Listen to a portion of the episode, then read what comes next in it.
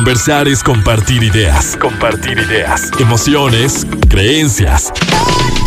Es pensar en voz alta. Pensando en voz alta.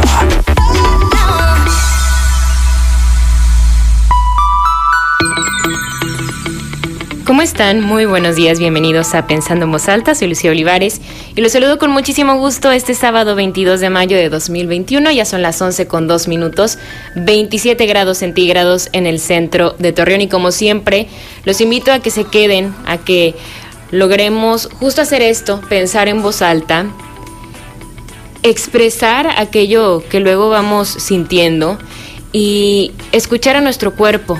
Creo que es tan importante escucharnos, atendernos, conectarnos con nosotros mismos.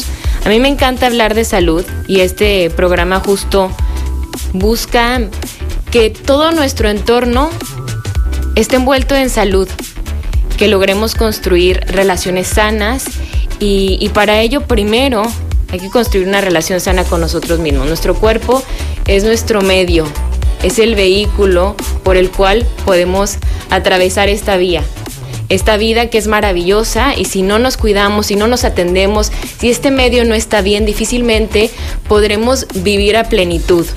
El día de hoy vamos a hablar de endometriosis. Estoy muy emocionada, como siempre se los digo, por el tema. Y esto surge en marzo, en marzo que tuve el gusto de conversar con el doctor Carlos Lauro Valdés. Él es experto en endocrinología ginecológica y reproducción humana. Recuerdan que hablamos sobre fertilidad, y dentro de los puntos que nos compartía el doctor, habló que también tendría que revisarse un tema de endometriosis. Entonces, justo nos dijo que este mes, el mes de mayo, es el mes de la endometriosis y yo les confieso que era completamente ignorante del tema. Ahorita podría decirles que estoy en un 1% y ansiosa por, por descubrir más de esto, porque sí hay muchos factores de salud que normalizamos. Así como normalizamos muchas cosas en la vida, que creemos que porque a ti te ocurren o porque a otras personas que encuentras en tu medio les pasa, entonces eso es normal, ¿no? Y, se convierte en un tema muy cultural. Con esto me refiero a, a, muchos aspectos sociales, pero creo que también cuando no, no nos acercamos a especialistas, creemos que presentar cólicos muy fuertes, por ejemplo, y enfocándonos ya al tema de la endometriosis, es algo común que, nos ocurre a todas y que nos acostumbramos justo al dolor y esto lo podemos ver como una metáfora trasladando, trasladándolo a cualquier parte de la vida, ¿eh? que no únicamente tiene que ser algo físico, sino también emocional, social, laboral. Entonces, pasamos por alto esas alertas de nuestro cuerpo, pasamos por alto esos síntomas, esas expresiones y decimos es que es normal. Tenemos como mujeres también, creo que hablar de la menstruación y, de los cólicos, de la maternidad, bueno, nos, nos invitan muchas veces como mujeres al aceptar el sufrimiento. Ojo, no el dolor, sino el sufrimiento. A decir, bueno, pues es que qué feo ser mujer, porque te duele todo un poco más. Y, no nos hemos detenido a pensar y a revisar que, que nuestro cuerpo se manifiesta, ¿no? Y que nos está hablando y que nos está prendiendo esos foquitos amarillos que luego se tornan a rojo y es allí cuando los atendemos.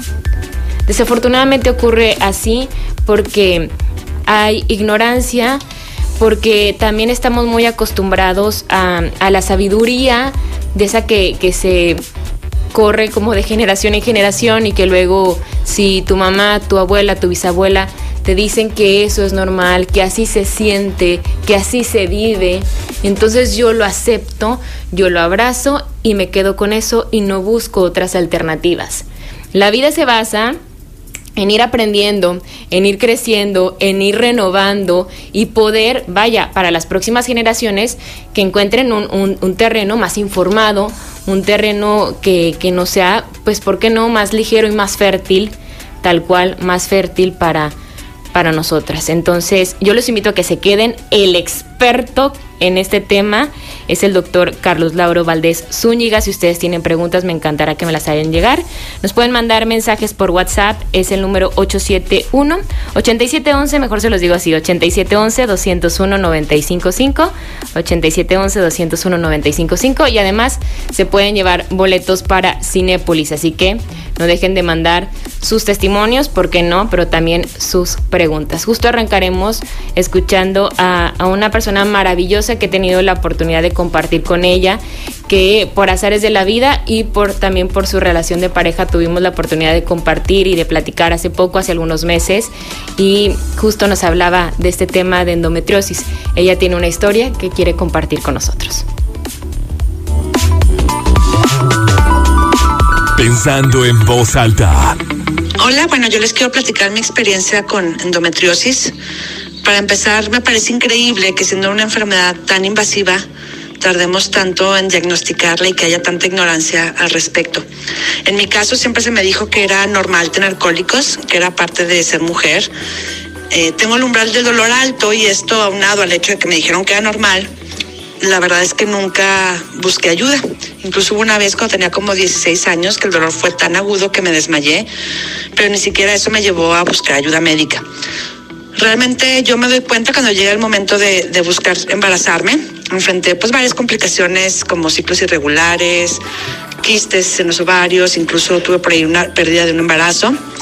Eh, cuando quiero volver a intentarlo, traigo unos quistes que intentamos tratar con hormonas que no funcionaron, por lo que se programó una cirugía que iba a ser este, la paroscopía, nada más para sacar los quistes. Ahí fue cuando se me descubrió la endometriosis, terminé con una operación normal, abierta, así como necesaria, porque el doctor lo que hizo fue tratar de limpiar todo lo que tenía. El doctor me dijo, imagínate que, que metiste tu útero, tus trompas, tus ovarios, tu colon y tu vejiga en un costal, le hiciste un nudo bien apretado, lo agitaste y todo, está, estaba, todos los órganos estaban pegados, empalmados, ahí me dijo también, tus trompas están muy, muy dañadas, te recomiendo que pues te vayas directamente a, una, a un tratamiento in vitro. Eh, para el in vitro, para prepararme y para tratar de como eh, atenuar los, los síntomas de endometriosis, pasé por dos tratamientos con Soladex, que es un implante hormonal que lo que hace es como ponerte en pausa los ovarios, entonces te genera eh, una menopausia, es una menopausia inducida con todo lo que eso implica. Eh, ese in vitro no funcionó. Después de un tiempo, bueno, decidimos volver a intentarlo, volví a ir con otro doctor. Este segundo doctor eh, me dijo, bueno, primero que nada hay que limpiar porque tienes muy dañado todo. Eh, fueron siete horas de cirugía tratando de limpiar mis órganos. Incluso existía el riesgo de que yo perdiera eh, parte del colon que, porque estaba muy, muy comprometido. Me dijo doctor, vamos a tratar de que no tengas que pasar por esa, pues, por esa eh, eh, quitarte esa parte del colon, pero eh, de todos modos entró un especialista por si era necesario hacerlo. Afortunadamente no fue así. Extirparon las trompas eh, y pasé ya la, a la segunda parte que era así el tratamiento in vitro. También este, pues hubo problemas, óvulos de mala calidad. Al momento de hacer las transferencias de los embriones, mi cuello del útero está muy, muy endurecido. Eh, y bueno, al final no funcionó y bueno, ese ya será otro tema, ¿verdad? Me llama mucho la atención que, que aún siendo paciente sigo teniendo muchas dudas, sigue habiendo mucha información diferente en muchos, por muchos medios. Eh, tengo dudas si, si es la cirugía la única forma de diagnosticar la endometriosis. ¿Existe realmente un tratamiento fuera de los tratamientos hormonales? ¿Sirve el hacer una histerectomía para quitar cuando menos eh, los síntomas? Y, y, si hay algún riesgo, eh, aparte de la infertilidad, obviamente, si hay algún riesgo, si no se diagnostica o si no es tratada. Eh, se me hace súper importante que hagan este tipo de, de programas, ya que hay muchas mujeres y muchas chicas, sobre todo, que se les dice lo mismo, que es normal sentir dolor, que es parte de, y no, la verdad es que el dolor no tiene por qué ser tan agudo, incapacitante y que no te deje hacer tus actividades diarias. Saludos. Conversar es compartir ideas, emociones, creencias, pensando en voz alta. Regresamos. Seguimos pensando en voz alta, soy Lucía Olivares. Como les decía, en esta ocasión vamos a hablar de endometriosis y es para mí un gusto tener aquí en cabina al doctor Carlos Lauro Valdés Zúñiga. Muchísimas gracias, doctor, por estar aquí en cabina. La segunda vez que nos encontramos en este espacio y bueno, con temas muy interesantes ahora hablar de endometriosis, como lo decía al inicio, eh, en marzo, cuando platicamos sobre salud sexual y fertilidad, justo nos decía del tema de la endometriosis, ¿no? que podría ser una de las causas. Y creo que así para, para empezar en términos generales, me gustaría mucho que usted nos contara, nos dijera qué es la endometriosis. Claro que sí, muy buenos días. Antes que nada, este, nuevamente gracias por, por la invitación. Para mí siempre es un honor compartir el tiempo en tu espacio y con tu auditorio contigo. Eh, pues la endometriosis es una enfermedad crónica, es una enfermedad que desafortunadamente eh, tardamos tiempo en reconocerla si no estamos pensando en que nuestra paciente puede tener esta enfermedad.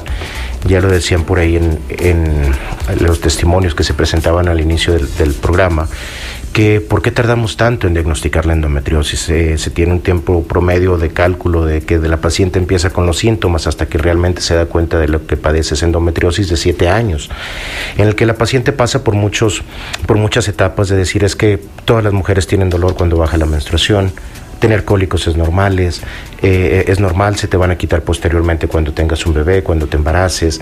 Eh, eh, acuden a consulta por tener datos de colitis, datos de infección de vías urinarias, dolor pélvico bajo y normalizamos todo este tipo de circunstancias. Desafortunadamente la endometriosis y, para mm, contextualizar un poquito la enfermedad de la endometriosis, el endometrio es la capa que se encuentra en la parte interna del útero, en la parte interna de la matriz, donde se tiene que implantar un bebé. Ahí es el sitio normal donde se tiene que tener este endometrio. Cada vez que una mujer presenta su menstruación, este endometrio se descama, se despeña toda esta capa del endometrio, sale a través del flujo menstrual y empieza a renovarse cada mes para que la mujer tenga posibilidades de poder quedar embarazada. Yo lo comparo con las, las pacientes que acuden a consulta y les comento, mira, aquí en el consultorio, esta pared que, está, que tenemos aquí en la parte de adentro, eh, eh, la pintura es color verde. Ese es el endometrio. Si tú sales del consultorio y encuentras en los pasillos cualquier rastro de pintura verde, eso es endometriosis. ¿Qué quiero decir? Este tejido endometrial solamente es normal que se encuentre en la parte interna del útero. Si nosotros encontramos tejido endometrial en otras partes del cuerpo, como se llamen, por ejemplo, ovario, trompas de falopio, eh, intestinos, vejiga, cualquier otra parte donde encontremos nosotros tejido de, endometrio fuera de la matriz, eso es endometriosis. ¿Cuál es el problema de esto? Que ese tejido que se encuentra en el intestino, en los ovarios, empieza a ser un tejido completamente independiente, empieza a formar sus propias hormonas, empieza a formar sus propias sustancias inflamatorias que generan dolor, empieza a crear sus propios nervios, empieza a crear sus propios vasos sanguíneos para ir creciendo y ir alimentándose. La endometriosis avanza de manera gradual con el paso del tiempo. Se tiene enfermedad mínima, enfermedad leve, enfermedad moderada y enfermedad severa. Muchos médicos incluso eh, eh, asemejan la endometriosis como un cáncer, precisamente por esta invasión que va teniendo sobre órganos internos. Eh, entre más van creciendo estos nódulos de endometriosis, vamos tomando, se van tomando el intestino, la vejiga, las trompas de falopio y como se comentaba ahí en el testimonio, se vuelve algo que le llamamos pelvis congelada.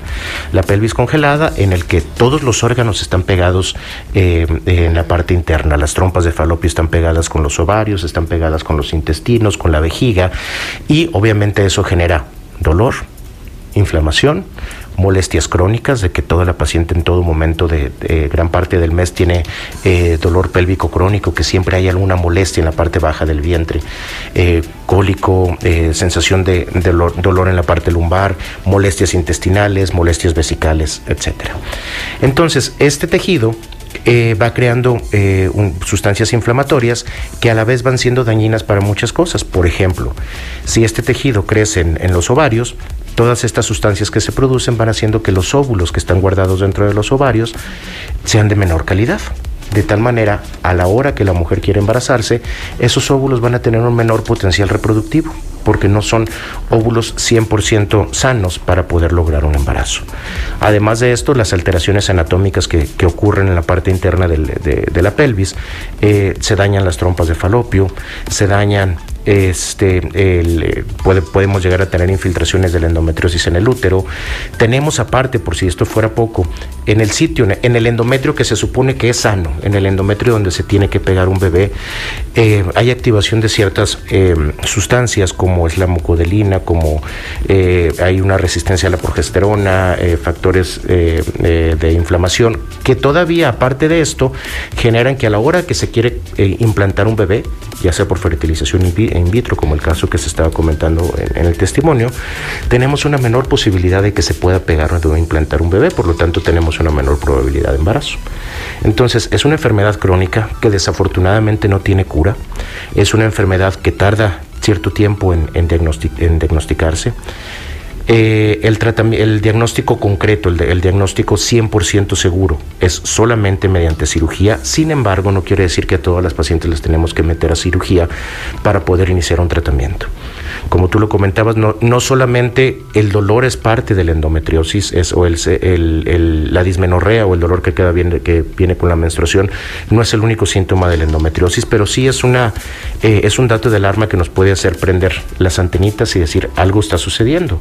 Si tengo dolor pélvico crónico, si tengo dolor antes de que baje mi regla, si tengo dolor al momento de que tengo mi menstruación, si gran parte del mes tengo molestias en la parte baja de mi vientre, sufro de colitis, sufro de, infecciones urinarias de repetición, tengo dolor al momento de tener relaciones sexuales, sobre todo una penetración profunda, este, eh, es probable que pueda tener endometriosis. Si alguien de mi familia ya fue diagnosticada con endometriosis, puedo llegar a tener endometriosis. Entonces, una de cada diez mujeres eh, tiene, eh, tiene problemas de endometriosis, aunque muchas de ellas todavía no lo saben, eh, y esto afecta su calidad de vida, afecta su día a día. muchas veces el normalizar todos estos síntomas lo que genera es que pensamos que estamos sanos y no tenemos una calidad de vida adecuada.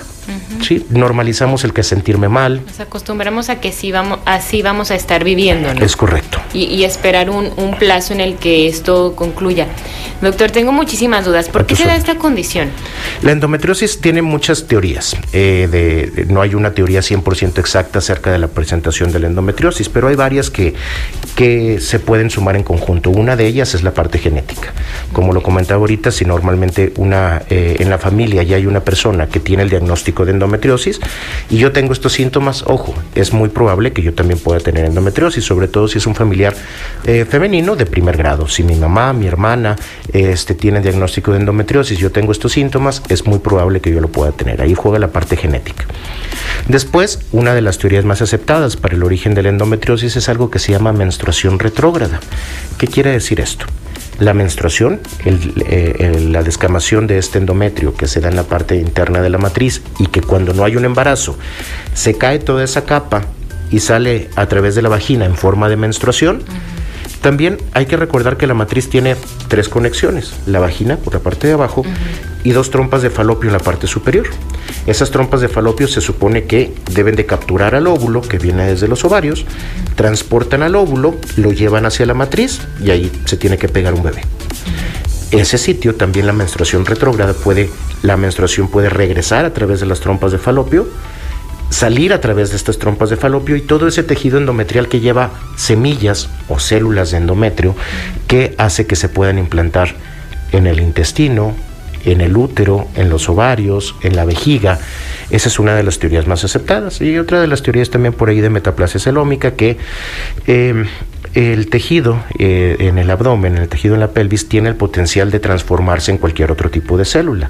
Y esto es que este, ciertas células en, el peritoneo se transforman en, células endometriales y empiezan a crear toda este, esta fisiopatología que te comentaba de formación de sus propios vasos sanguíneos, formación de sus propios nervios, formación de sus propias hormonas, van creciendo y esto genera múltiples eh, eh, situaciones inflamatorias. Eh, existen muchas sustancias que son proinflamatorias y hacen que este, eh, nos genere mayor dolor al momento de que viene la menstruación, disminución de la calidad de los óvulos, entre otras tantas cosas. Doctor, entonces, porque estuve compartiendo durante esta semana sí.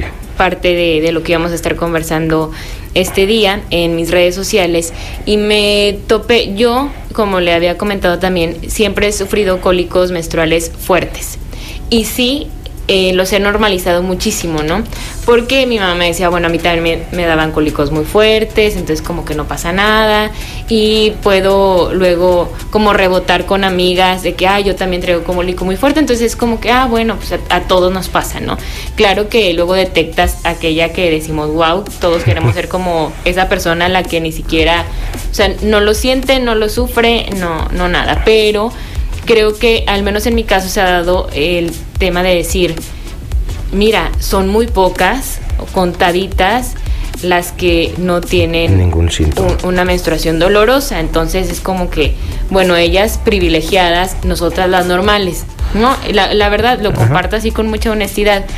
Pero me, me, topé justo con esto, con que muchas personas, sí, muchas mujeres sí tienen cólicos, tenemos cólicos fuertes. Entonces, eh, el cólico o, o, bien cuando estás menstruando no deberías de presentar dolor, es, es anormal, o sea, cuando tienes un cólico fuerte es síntoma de algo, no debería ser así. Qué bueno que lo comentas como tal y qué te parece si conceptualizamos qué es una menstruación normal. Uh -huh. eh, muchas veces, porque me pasa seguido en la consulta, el, la menstruación muchas veces, por ejemplo, en esta semana me llegó una, una chica adolescente queriendo que su menstruación fuera exactamente de cada 28 días, uh -huh. porque eso es lo que tenemos normalizado. Sí, pensar que la menstruación normal tiene que ser cada 28 días. Ella tiene ciclos este, habitualmente de, eh, de 32 días, 34 días. Y eso es una situación completamente normal. Hay, hay, situaciones en las que a esta chica le baja su menstruación cada 29 días, eh, el siguiente mes cada 30, a los 32 días, el siguiente 40, 34 y luego regresa a los 28. Una menstruación regular tiene que ser la siguiente, que baje entre 24 y 38 días, a lo mejor un mes me llega exactamente a los 28, el siguiente mes se me puede adelantar a los 25, el siguiente a los 32, pero mientras se mantenga con la regularidad de 24 a 38 días, ese es un ciclo eh, menstrual regular, ¿de acuerdo? ¿Qué significa que sea regular? Que hormonalmente, en más del 90% de las veces, esa mujer está funcionando de manera correcta. Okay. Punto uno. Punto número dos, eh, la duración de la menstruación. La duración de la menstruación en promedio es 5 días, aunque puede ser de 2 a 7 días, tomando en cuenta el primer día de flujo menstrual cuando se presenta el sangrado rojo rutilante. Hay muchas mujeres que presentan por ahí eh, manchado cafezoso en días previos, uno, dos días previos, tres días previos, pero la menstruación se conceptualiza desde que tenemos un flujo rojizo ya como si hubiéramos tenido una herida. En, uh -huh. es, ese es el primer día de flujo y termina obviamente cuando este eh, se, se, desaparece. Y la cantidad de flujo menstrual que no debe de ser mayor de 80 mililitros.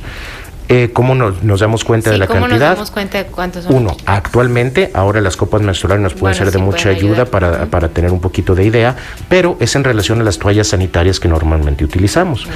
Una toalla sanitaria convencional de flujo normal uh -huh. eh, puede absorber entre 20 y 30 mililitros dependiendo de la marca y dependiendo de, de, de, del, del, tamaño de la toalla y eh, dependiendo también con qué regularidad se cambia esta toalla no es lo mismo que yo le pregunte a mi paciente cuántas toallas utilizas y me dice que cinco cuando estas toallas muchas mujeres por situación de incomodidad y, y, y sensación de, salud se la cambian eh, apenas con una ¿no? ajá, uh -huh. se la cambian con una dos manchitas y ya están utilizando otra toalla. Entonces tenemos que tomar en cuenta qué porcentaje de la toalla se ha utilizado. Okay. Los tampones, por ejemplo, pueden absorber de 10 a 20 mililitros, pero también tenemos que preguntar si la cantidad de sangre que tiene nuestro paciente tiene coágulos o no tiene coágulos, porque obviamente eso también me incrementa. Claro.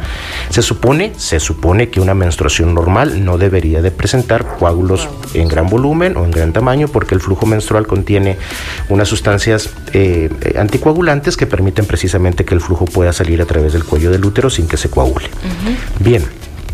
Pero entonces, ¿la menstruación debe de doler o no debe de doler? La respuesta es, la, la menstruación genera inflamación en la parte baja del vientre. Uh -huh. El dolor en la menstruación como tal se le llama dismenorrea y lo podemos catalogar en dos situaciones. Una que se le llama dismenorrea primaria y otra que se llama dismenorrea secundaria.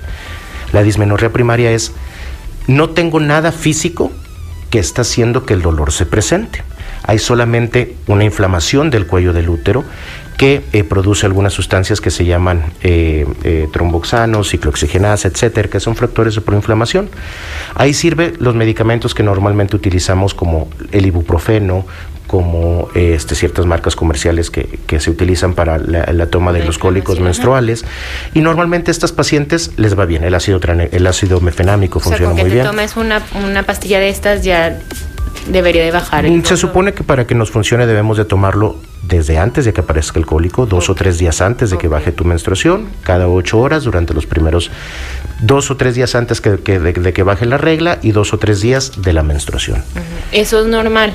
El, dolor tiene eh, un, un, dolor que no sea incapacitante, tiene que ser un dolor, bueno, una, una, sensación de inflamación como tal, que sea un flujo que no me genere el dolor cólico para expulsar este tipo de coágulos y es una sensación que es de, es leve, no tiene que ser una sensación de moderada incapacitante. Que, te, que no te quieras ni levantar de la cama. Tiene que ser una sensación incómoda. Eh, bueno, no tiene que ser, hay mujeres que no tienen esta, eh, esta menstruación, pero normalmente es una situación incómoda, de inflamación, pero que no pasa de ahí. Que muchas mujeres, incluso sin la necesidad de tomar analgésico, pueden continuar con su día a día sin, sin que esto interfiera con sus relaciones ni laborales, ni sociales, ni personales la actividad sexual, por ejemplo, este, el eh, poder compartir con tu familia, con tu pareja, con tus, eh, eh, con tu trabajo, hacer tus labores sin mayor problema. Pero si ya estamos afectando nuestras relaciones eh, personales, el tener dolor, el tener eh, eh, molestias cada vez que viene la menstruación, que no puedo levantarme para ir a la escuela, no puedo levantarme para ir al trabajo. Entonces tenemos que ver qué es lo que está sucediendo. La dismenorrea secundaria es cuando tenemos alguna enfermedad que me está ocasionando que me duela. Y en el 70% de las veces o más, la causa de este dolor es la endometriosis. Entonces, es un punto cardinal que, tenemos que tomar en cuenta al momento de pensar en el diagnóstico. Sí, eso es importante para no tampoco preocupar a todas las personas, a todas las mujeres que puedan estarnos escuchando y que digan, no, pues es que yo sí siento cólico, entonces puede ser. Sí, o sea, es, es normal esta sensación de incomodidad porque honestamente sí no es tan simple, es un simplemente estar menstruando ya como mujer no te sientes tan cómoda. Es correcto. Tienes que tener ciertos cuidados, tienes que ser más cuidadosa de, de tu cuerpo, de tu aseo. Eh, y, y, sí, o sea, también para marcar esa, esa gran diferencia, ¿no? Doctor, vamos a hacer la primera pausa y al regreso hablaremos del tratamiento, de cómo se detecta. Creo que también hay muchas dudas al respecto. Hacemos una pausa y volvemos. Conversar es compartir ideas, emociones, creencias, pensando en voz alta. Continuamos pensando en voz alta Recuerdo que cuando comencé a menstruar, durante ese primer año, no sentía absolutamente nada. Incluso parecía que, que en mi cuerpo no estaba ocurriendo nada, si no fuera por evidentemente las manchas de sangre al momento que yo iba al baño. Pero de repente un día, dolor dolor. Y la Sofía adolescente se encontró llorando, pensando, ¿qué me está ocurriendo? ¿Quién me está desgarrando por dentro? Por favor, alguien ayúdeme, no sé qué me está pasando. Y a partir de ese momento, el dolor ya no se fue. Vómitos, náuseas, escalofríos, no sentir las piernas, no sentir los brazos, un dolor en la espalda baja como si me estuvieran taladrando constantemente la cadera, no tener la fuerza para sostener un trozo de papel de baño y limpiarme el rostro después de haber vomitado. Y sí, sentir que alguien estaba dentro de mí golpeando mis órganos, agarrando mi útero, jalándolo y queriendo partirlo en mil pedazos. Y llanto, mucho llanto, tanto por el dolor como por el comercial que acababa de salir en la tele, como por si alguien me había hablado medio rudo, mucho, mucho, mucho, mucho llanto porque el dolor llega y él no le interesa dónde estás. Si estás con tu pareja, si estás en tu casa, si estás en el trabajo, en la escuela, con amigos, en una fiesta. El dolor toca y dice, ya llegué y aquí me voy a quedar hasta que yo me quiera ir, ¿cómo la ves? Té de manzanilla, ponerme un trapo caliente este, en la espalda baja para minorar el dolor. Actualmente tengo pastillas recetadas por mi ginecóloga que han sido una bendición en mi vida y sobre todo decirlo, ahorita traigo cólicos, me está doliendo para que mi entorno familiar que también cambió sepan, ah, ok, hay que hacerle un té, hay que traerle sus pastillas.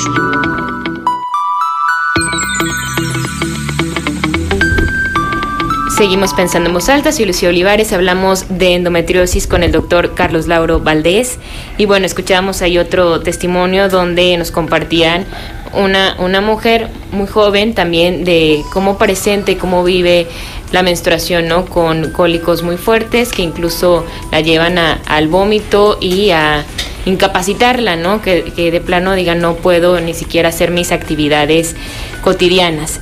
Y justo hablar de esto, doctor, cuando se presentan algunos síntomas, ahorita me, decía fuera del aire que pues el, tema es el dolor, que se presente el dolor, que sea un dolor constante eh, en los ciclos menstruales. Pero a ver, una mujer va, va, va con usted, por ejemplo, le platica cómo, cómo ha vivido, porque muchas veces me imagino que ya después de varios años de estar soportando estas, estas condiciones, este dolor y demás, y, y, usted podría tener, bueno, esa alerta, esa posibilidad de que se trate de endometriosis. Es correcto. Pero ¿cómo, cómo tratarlo? ¿Cómo detectarlo? Solamente por cirugía o hay algunas otras vías? El diagnóstico certero de endometriosis es este que nosotros tomamos una biopsia. Una biopsia significa tomar una porción de tejido de donde pensamos que se encuentra por ahí la, la, enfermedad, enviarlo al servicio de patología, donde a través de, microscopio y pruebas normales se detecta si realmente el tejido es endometriosis. Entonces, forzosamente para tener un diagnóstico de certera, 100% seguro, es un, tratamiento este, quirúrgico, perdón, un diagnóstico quirúrgico. Sin embargo, como lo explicaba hace rato, existen eh, cuatro tipos de, estadios de la enfermedad. Una enfermedad mínima, una, una enfermedad leve, una, una, entidad moderada y una entidad severa. Eh, Desafortunadamente la parte de la clínica no va asociada, o sea, los síntomas que yo tengo no van asociados a decirte, ah, con la sintomatología que tienes, tienes un estadio 1, un estadio 2, un estadio 3 o un estadio 4. Hay pacientes que tienen estadio 4 y realmente tienen pocos síntomas, mientras por el contrario, pacientes que solamente tienen una endometriosis mínima, pero que tienen una sintomatología muy, muy característica, muy, muy avanzada. Entonces, em, el diagnóstico de la, de la endometriosis si se realiza mediante la historia clínica, conocer los antecedentes tanto personales de la paciente, de sus familiares, desde cuándo empezó, empezaron estos dolores de la menstruación, porque esa es otra característica. Normalmente la endometriosis inicia desde la primera menstruación, no el dolor, la enfermedad empieza en ese momento, desde la menarca, desde la primera menstruación, pero normalmente va siendo una, un dolor que se va incrementando con el paso de los ciclos menstruales. Normalmente que al principio eran solamente incómodos, posteriormente han sido han ido avanzando en dolor, han ido avanzando en cantidad de flujo menstrual, que sea un flujo normalmente abundante, arriba de los 80 mililitros, que utilicemos incluso que las, que las pacientes hayan tenido accidentes de, derrames al momento de que viene por ahí la menstruación. Eh, que normalmente cada vez que, viene la menstruación tienen estas, esta dismenorrea incapacitante que hace que no vayan a, clases o a faltar a relaciones eh, eh, laborales o actividades sociales, etcétera. Entonces ahí ya te vas dando una idea. Si la paciente tiene eh, por ahí datos de colitis, muchas de ellas incluso llegan a tener rectorragia, que al momento en que se presenta también la menstruación, tienen sangrado al momento de ir a hacer del baño. Este, esta distensión abdominal, eh, y bueno, ahí juega un papel muy importante el, ultrasonido. Cada vez el, diagnóstico de, por imagen en todas las enfermedades ha ido avanzando. El ultrasonido generalmente nos puede eh, dar algunas em, imágenes que pueden ser sugestivas de, endometriosis. Normalmente en ultrasonido observamos unas imágenes que se le llaman hiperecogénicas, o sea que generan mayor brillo al momento en que las estamos observando. Y hay ciertos tipos, eh, ciertos lugares específicos donde los podemos buscar. Uno de ellos es entre la vagina y el recto, se hace un ultrasonido vaginal y se observan por ahí algunos nódulos que pueden estar en, el tabique recto vaginal. Este tabique normalmente es, esta parte del cuerpo debe ser una parte el, laxa, suave, que obviamente juega un papel muy importante al momento de un trabajo de parto, al momento de la relación sexual. Pero estos nódulos de endometriosis hacen que ese tabique se vuelva firme, se vuelva, eh, pierde esta laxitud y eso genera dolor al momento de tener relaciones sexuales. el dolor. Dolor al momento de ir a evacuar, entre otro tipo de circunstancias. Entonces, el ultrasonido nos puede dar una idea cuando tenemos estadios mínimos o leves, pero ya cuando tenemos un estadio moderado a severo, una de las características principales de estos estadios es que se presentan quistes en los ovarios de endometriosis. Y estos quistes tienen una característica fundamental en el ultrasonido. Normalmente les llamamos eh, en, vidrio esmerilado o en vidrio despulido, como este que tenemos por acá. Entonces tú ves la imagen en el ultrasonido de un quiste con esta coloración, con esta coloración grisácea. Cuando ya tenemos este, eh, eh, estos datos por ultrasonido, es prácticamente un hecho, sin necesidad de haber hecho la cirugía, que la paciente tiene endometriosis. Entonces, hay, hay signos indirectos, por ejemplo, que al momento de estar viendo los ultrasonidos, haciendo el ultrasonido, los ovarios se encuentran detrás del útero, prácticamente pegados, que esa es una, eh, una imagen que se le llama eh, el signo de los ovarios que se besan, porque están en la parte del útero completamente juntos. Y haciendo la sumatoria de todo esto, nos damos eh, cuenta que la paciente puede tener una gran posibilidad de que se trate de endometriosis. De esa manera, sin necesidad. hacer un, un ultrasonido. Sí. Y luego ya si tiene más, más, más indicios. exploración física, la ah. exploración física es fundamental, el ultrasonido. En ocasiones se puede utilizar una tomografía de la pelvis para ver cómo se encuentra la matriz y los ovarios, que también nos puede dar información acerca de esto. Sin embargo, la parte clínica es muy importante. Ahora, si el diagnóstico es 100% eh, eh, por cirugía, ¿a todas las pacientes las tengo que meter a cirugía?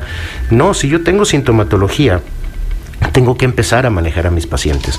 Muchos de los, de los medicamentos o del, de, la escalera de tratamiento que nosotros tenemos para, para la endometriosis, podemos iniciarla en estas pacientes. ¿Por qué no la voy a meter a cirugía?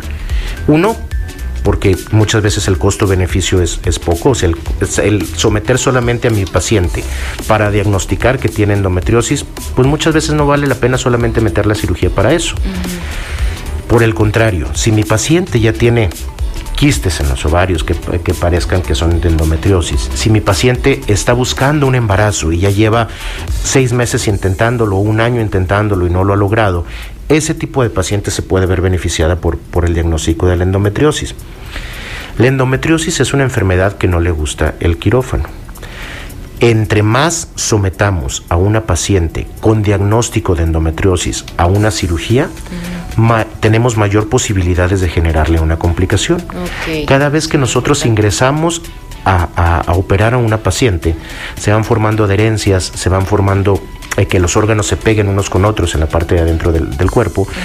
Y sí, efectivamente, los primeros tres meses, cuatro meses, seis meses después de la cirugía, la paciente está en las mejores condiciones para buscar un embarazo, por ejemplo, o es cuando menos dolor presenta después de una cirugía. Pero si yo estoy reinterviniendo y reinterviniendo y reinterviniendo a esta paciente, eh, eh, dicen por ahí eh, que la endometriosis es una enfermedad que se opera una máximo dos veces en la vida, precisamente porque con cada cirugía que realizamos podemos generar mayor daño. Entonces, eso hay que tomarlo en cuenta, saber en qué momento tengo que intervenir a mi paciente. Por ejemplo, algunas de las veces me ha tocado que llegan chicas adolescentes de 22 años de edad, perdón, no adolescentes, chicas jóvenes de 20, 22 años de edad, que este, presentan quistes de 3 centímetros en el ovario. Un quiste de 3 centímetros, característico de endometriosis, y desafortunadamente muchas de ellas ya la sometieron a una cirugía en donde incluso le quitaron el ovario o hicieron una cirugía, una cirugía extensiva este, para quitar ese endometrioma, ya dañaron ese ovario y la cantidad de óvulos que le cae a esa paciente para que se quiera embarazar. ¿Y qué crees? Esta, esta chica de 20 años, 22, en ese momento todavía no estaba buscando un embarazo. Sí, quería ser mamá, pero quería hacerlo a los 30 años. ¿sí? Entonces, ¿Qué, tratamiento podemos dar? Podemos dar medicamentos, eh, hay muchos medicamentos, eh, algunos de ellos hormonales, que se pueden utilizar para disminuir el tamaño del quiste. Ningún medicamento va a hacer que la endometriosis desaparezca, pero la podemos tener controlada. Hacemos que ese quiste disminuya un poco de tamaño, la paciente mejora su calidad de vida, se evita una cirugía en ese momento y Posteriormente llega, no sé, cinco años después, esta mujer, doctor, ahora sí quiero buscar un embarazo. Bien, hacemos la evaluación de cómo se encuentra su, el quiste, su endometriosis y los demás factores que se tienen que tomar en cuenta para lograr un embarazo. Ok, inténtalo, dependiendo de la edad, con tratamientos ya sea por relaciones ¿Es más sexuales. Eh, entre más edad pasa, sí. Ok. Entre más edad pasa pa- con una paciente para, con endometriosis, tenemos una menor calidad de óvulos. O sea, ¿qué, ¿qué edad, cuando dice entre más edad pasa, como a qué edad se refiere? A partir de los 35 años de edad ya tenemos una disminución eh, importante tanto de la calidad de los óvulos como del- de la reserva ovárica, que es el número total de óvulos. Sobre todo si esta paciente ya fue sometida a una cirugía. Cada vez que nosotros entramos a una cirugía en donde está involucrada los ovarios, le restamos vida o cantidad de, ó- de- de óvulos a esos ovarios que están ahí guardados y seguimos afectando la calidad de estos óvulos. Entonces, entre más tocados están estos ovarios, menos posibilidades de obtener óvulos de buena calidad y un número suficiente de óvulos. Por eso debemos de evitar lo más que podamos la cirugía hasta que es necesario. ¿En qué momento es necesario? Ok, ya después de ciertos tratamientos básicos no hemos logrado embarazar.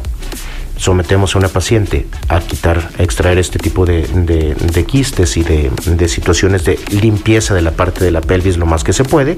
Y en esos siguientes meses después de la cirugía, la paciente está en los mejores momentos para intentar embarazarse, ya sea por inseminación o por fertilización in vitro, por algún otro tratamiento. Nos queda muy poco tiempo y yo sigo teniendo muchas preguntas. Asumo, dígame si estoy bien o estoy mal, que muchos pacientes tal vez llegan ya a- con un especialista como usted para, y detectan ese tema de endometriosis justo porque están buscando un embarazo y, y no lo han conseguido. Es correcto. Que a lo mejor es el momento en el que al estar, bueno, investigando cuáles podrían ser las razones de la infertilidad, que pues bueno, ahí, ahí se, se nota, ¿no? Pero me comentaba que se puede tener un embarazo aún con endometriosis. Sí, de hecho, no todas las pacientes con endometriosis es sinónimo, de infertilidad. Ok. 40% de ellas van a tener que necesitar algún tratamiento de reproducción, pero la mayoría de estas pacientes pueden lograrlo. Ok.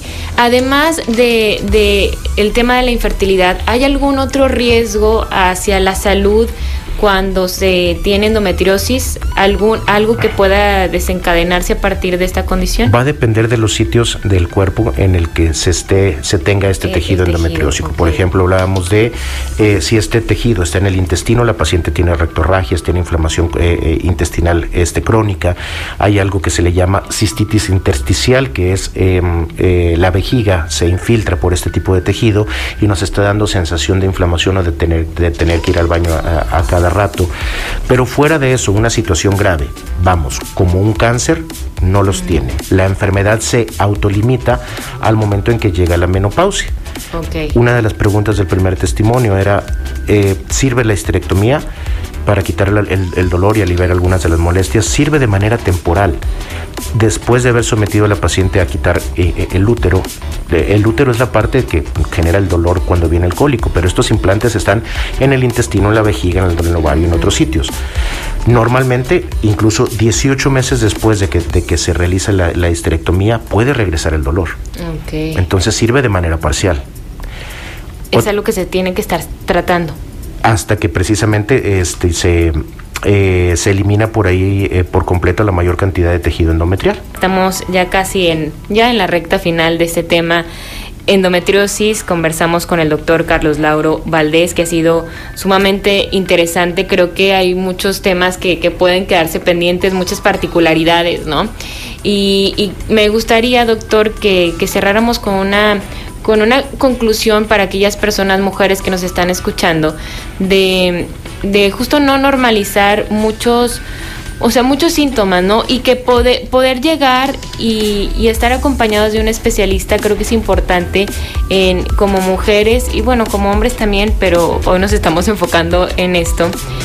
Para, porque a veces pasamos mucho tiempo sin acudir a, un ginecólogo, pasamos años hasta que se presenta una condición que ya puede ser, bueno, he estado intentando embarazarme y no, no lo he logrado y resulta que en el análisis ya se, se detectan, me imagino, pues problemas que pudieron haberse estado tratando y, o, o bien resuelto con tiempo, ¿no? Entonces, ¿cuál sería aquí la, la recomendación? Eh, número uno, si eh, eres de, de, para empezar, hay 170 millones de mujeres en todo el mundo con el diagnóstico de endometriosis, más las que no saben que lo tienen eh, el problema. Entonces, si eh, a lo largo del programa te identificaste con alguno de estos síntomas, dolor cada vez que viene la, la menstruación, principalmente un dolor incapacitante que interfiere con tus relaciones personales, sociales y laborales, si normalmente tienes dolor al momento de tener actividad sexual, si normalmente tienes dolor pélvico crónico en, toda,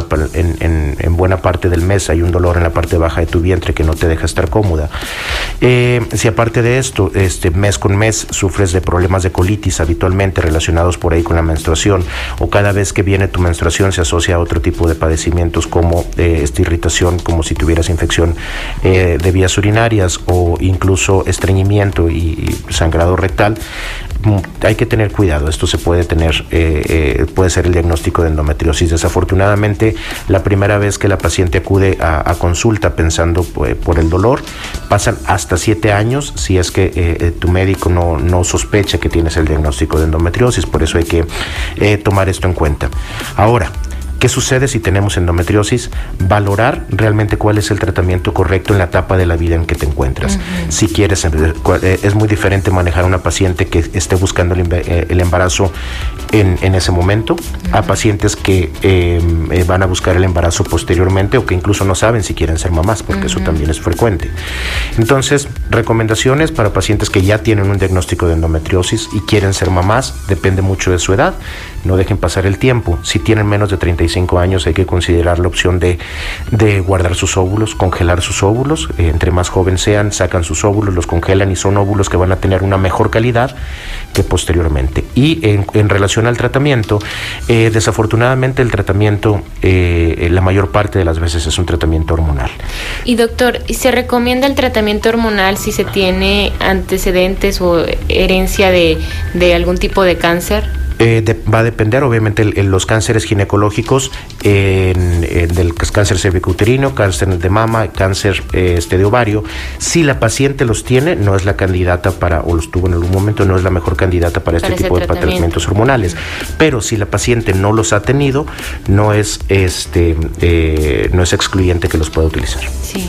sí, pues es que ya ese es un tema como muy particular que se tendría que estar atendiendo eh, ya directamente en consulta. Doctor, pues le agradezco muchísimo también estaremos al pendiente de sus redes sociales, ¿nos las comparte? Claro que sí, este, eh, dr. Carlos Valdés o Clínica Ser, con mucho gusto estamos a tus órdenes.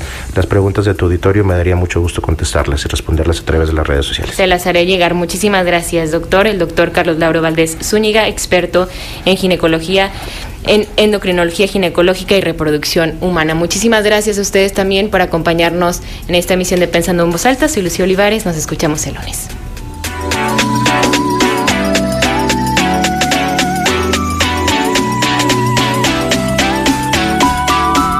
Conversar es compartir ideas. Compartir ideas. Emociones, creencias. Es pensar en voz alta. Nos escuchamos el próximo sábado. Pensando en voz alta.